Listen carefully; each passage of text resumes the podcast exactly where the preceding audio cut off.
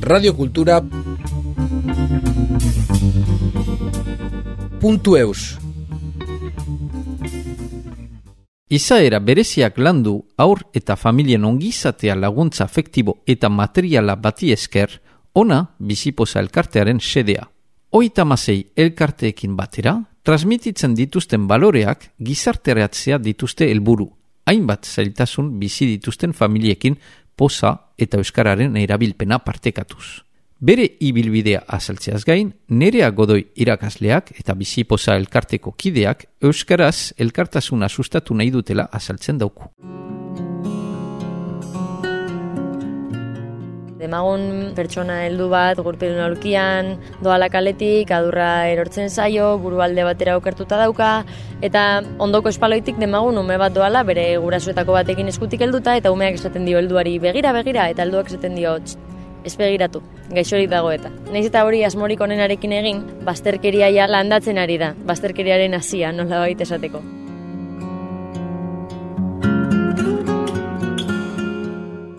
Egun on guztioi, ni nerea godoi naiz, bizipoza elkarteko kidea, Bilboko egoitzan aritzen naiz, eta nire lankideak andoengo egoitzan aritzen dira.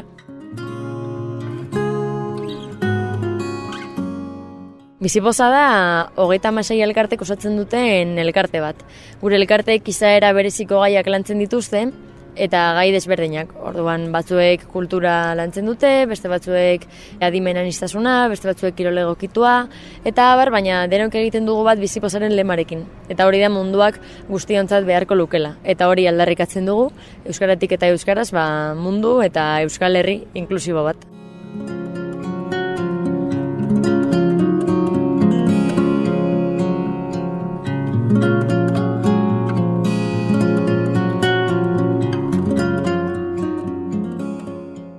Gure egitasmoak egia esan e, gizarte osoari zuzendutakoak dira. Baditugu behar bada ekintza batzuk aurri zuzenduagoak daudenak, baina voluntario bultzatzen dugu gazteen artean, helduen artean, familien artean eta azken finean ba, gizarte guztiaren egokiak dira.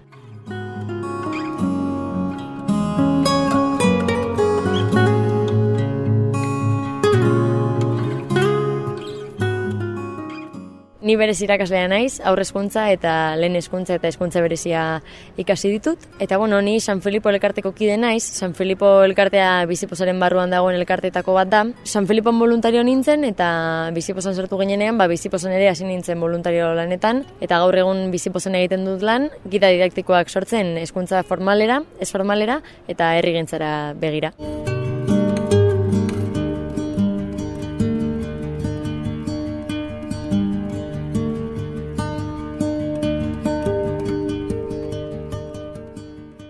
Azkenean guk hori pentsatzen dugu ez bizipoza jarrera bat dela. Eta nire jarrera beti izan da bizipozaren aldekoa, jakina pentsatzen dut munduak guztiontzat beharko lukela, denok dugula leku bat munduan, eta irakaskuntzaren ikuspuntutik bada oso jarrera beratz bat, ez? Nik uste aurrak txiki txikitatik estea, denok desberdinak garela pentsatzen, eta aldi berean denok berdinak garela, eta finean ba, denok garela nor, eta denok merezi dugula leku bat.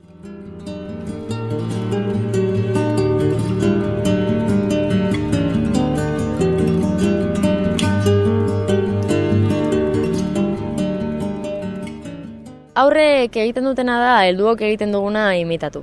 Orduan, eskotan ematen da ez, ba, demagun mm, pertsona heldu bat, gurpilun aurkian, doala kaletik, adurra erortzen zaio, burualde batera okertuta dauka, eta ondoko espaloitik demagun ume bat doala, bere gurasoetako batekin eskutik helduta, eta umeak esaten dio helduari begira, begira, eta helduak esaten dio, ez begiratu, gaixorik dago eta. Naiz eta hori asmorik onenarekin egin, bazterkeria ja landatzen ari da, bazterkeriaren hasia nola baita esateko. Umeek gero errepikatu egiten dute eta seinalatzen dute desberdina dena, esan ez begira hau desberdina da, orduan bultzatzen dugu aurren eta gazteen artean denak berdina izateko gogo hori eta desberdintasuna txarra bezala etiketatzeko.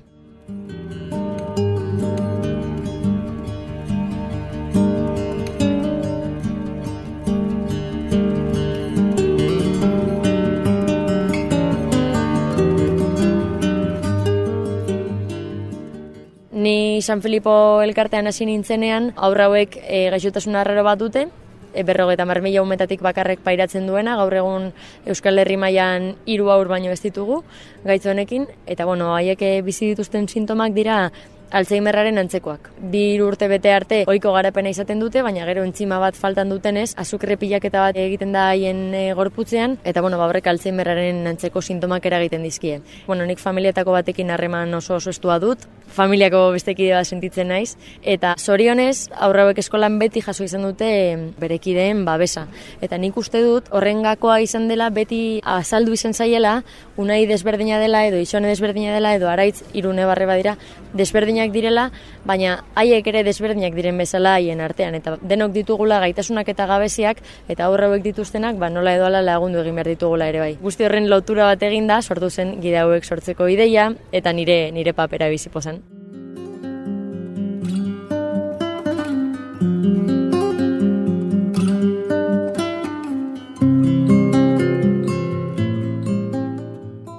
Hezkuntza formaleko gidak bukatu ditugu eta orain ez formalarekin hasiko gara. Baina egin nahi duguna da biziposaren baloreak eta biziposa osatzen duten elkarte guztienak ba hezkuntzara ekartzea. Hezkuntza formalera ikastetxetara, ez formalera ba esialdi taldeetara, bertso eskoletara, dantza eskoletara, euskaltegietara eta bar eta gero herrigintzara erregintzarako gida horiek helburu izango lukete herrian bertan edo auzoan bertan kilometro zero voluntariotza sustatzea. Ze askotan ikusten dugu atzerrira joaterena beste pertsona batzuk laguntzera eta hori primerakoa iruditzen zaigu, baina gurean bertan ere badago zer egin. Eta hori da gure gide kultzatzen dutena beti ere biziposaren ikuspegitik eta euskaratik eta euskaraz.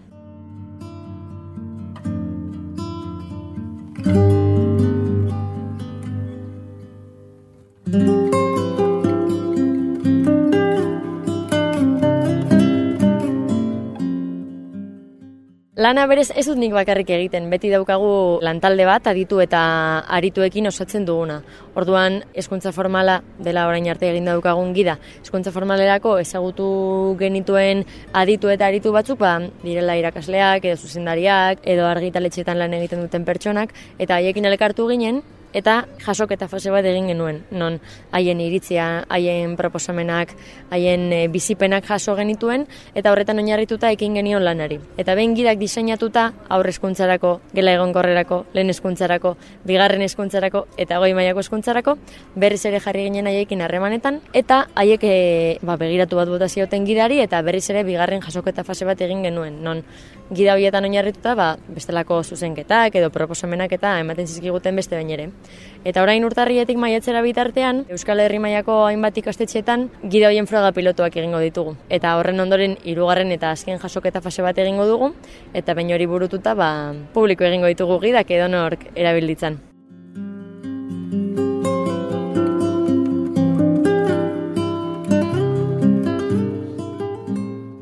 Egia da ikastetxeek ezin dutela denera heldu eta azkenean beti uzten dugula edo uzten ditugula gauza asko ikastetxeen esku. Ez dakiz erlandu behar dela ikastetxean, ez dakiz ere ikasi behar da ba, ikastetxean. Hala ere, naiz eta bueno, ikastetxeak gainezke egon daitezken momentu batean, konturatu gara denek jasotzen gaituztela beso zabalik ze minbizia edo LGTBIQ kolektiboak badira garrantzi bat duten gaiak gaur egun eta bueno, izpide ditugun gaiak, baina hoiek lantzeko materiala normalean erdera aurkitzen dugu. Ingelesez edo gazteleraz eta bar eta guk eskaintzen dugun materiala euskarazkoa da eta gainera bertako elkarteekin egindakoa. Orduan konturatu gara eta haiek esan da ere sekulako tresna dela. Badute zer landu euskaraz gainera, adin desberdinetara egokitutan, elkarteekin harremanetan jartzeko aukerarekin, orduan erreza edo zaila ez dakit, baina behintzat gu beso zabalik jasotzen gaituzte.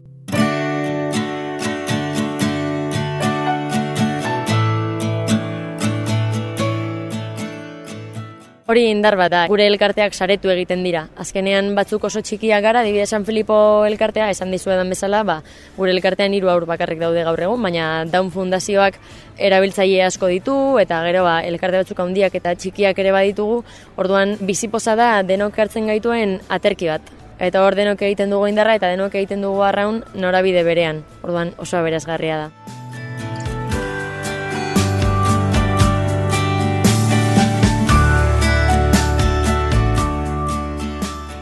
Oraindik gidak ez ditugu publiko egin, baina orain arte egindako lan guztiak gure web orrialdean ikusgai daude eta publikoak dira biziposa.eus da gure webgunea eta bertan daude kantu eta bideoklipak edo ari sormen eta mugimendua gida didaktikoak ere bai eta elkarteen mikrodokumentalak eta biziposari buruzko dokumental txiki bat ere bai egiten dugun guztia publiko egiten dugu gure webgunean eta baita gure sareetan ere.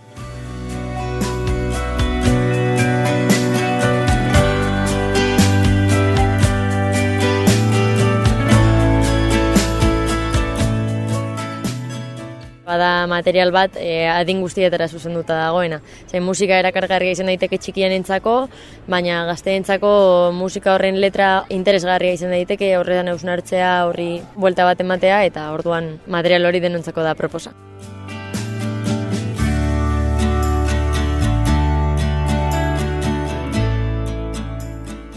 Peio Manterola, andoa indarrak master bukaerako lana egin zuen aurren eskubidei buruz, gizarte eskubidei buruz, eta, bueno, ba, masterra maierako lan horretan elkarrizketatzen zituen biziposako hainbat elkarte eta baita biziposa bera ere. Eta busnarketa egiten zuen zergatik sortzen diren elkarteak, ba, behar bat dagoelako administrazioak ase ezin duena eta orduan egoera berean dauden hainbat familia edo hainbat pertsona elkartu eta elkartea sortzen dute. Eta, bueno, Peio kamarra lortu zuen zorionez eta gu ere bere, bere lagun egin ginen. Eta amagoia mugika idazleak masterbuka erako lan hori hartu eta bihurtu du eskuliburu eta bueno, gainera irakurterreza dena. Liburuaren izena da munduak guztiontzat beharko luke, baina ez da. Biziposaren lema da munduak guztiontzat beharko luke eta liburu honek badu gehik eta txiki bat, baina ez da. Eta, bueno, ba, liburua oso interesgarria da.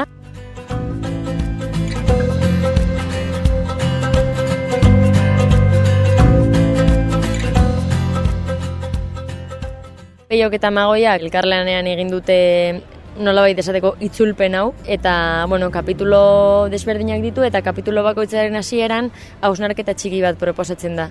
Kapituloetako bat mintzatzen da mm, elkarte baten sorrerari buruz. Eta orduan, zergatik sortzen da elkarte bat? Zerkera egiten du jende guzti hori elkartzea? Zergatik administrazioak ezin ditu pertsona hoien nahiak bete? Zergaitik pertsona horiek egin behar dute mm, beste alegin bat haien eguneroko bizitzeaz gain, ez? Haien seme alabak aurrera atera daitezen. Halako hausnarketak adibidez proposatzen dira.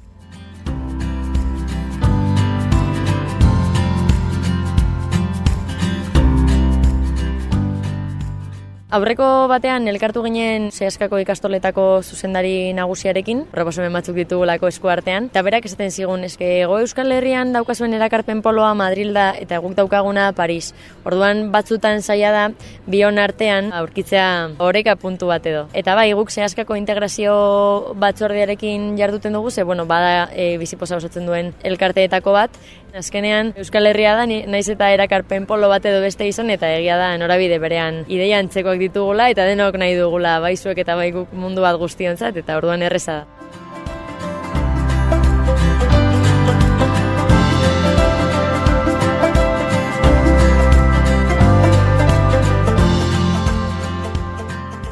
Bizipoza zabaltzea, eta mundua guztionzat izatea, inorrez geratzea lekurik gabe.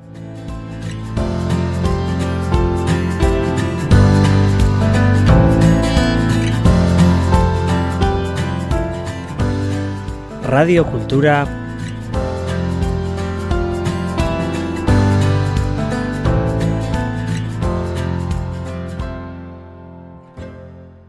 puntu eus.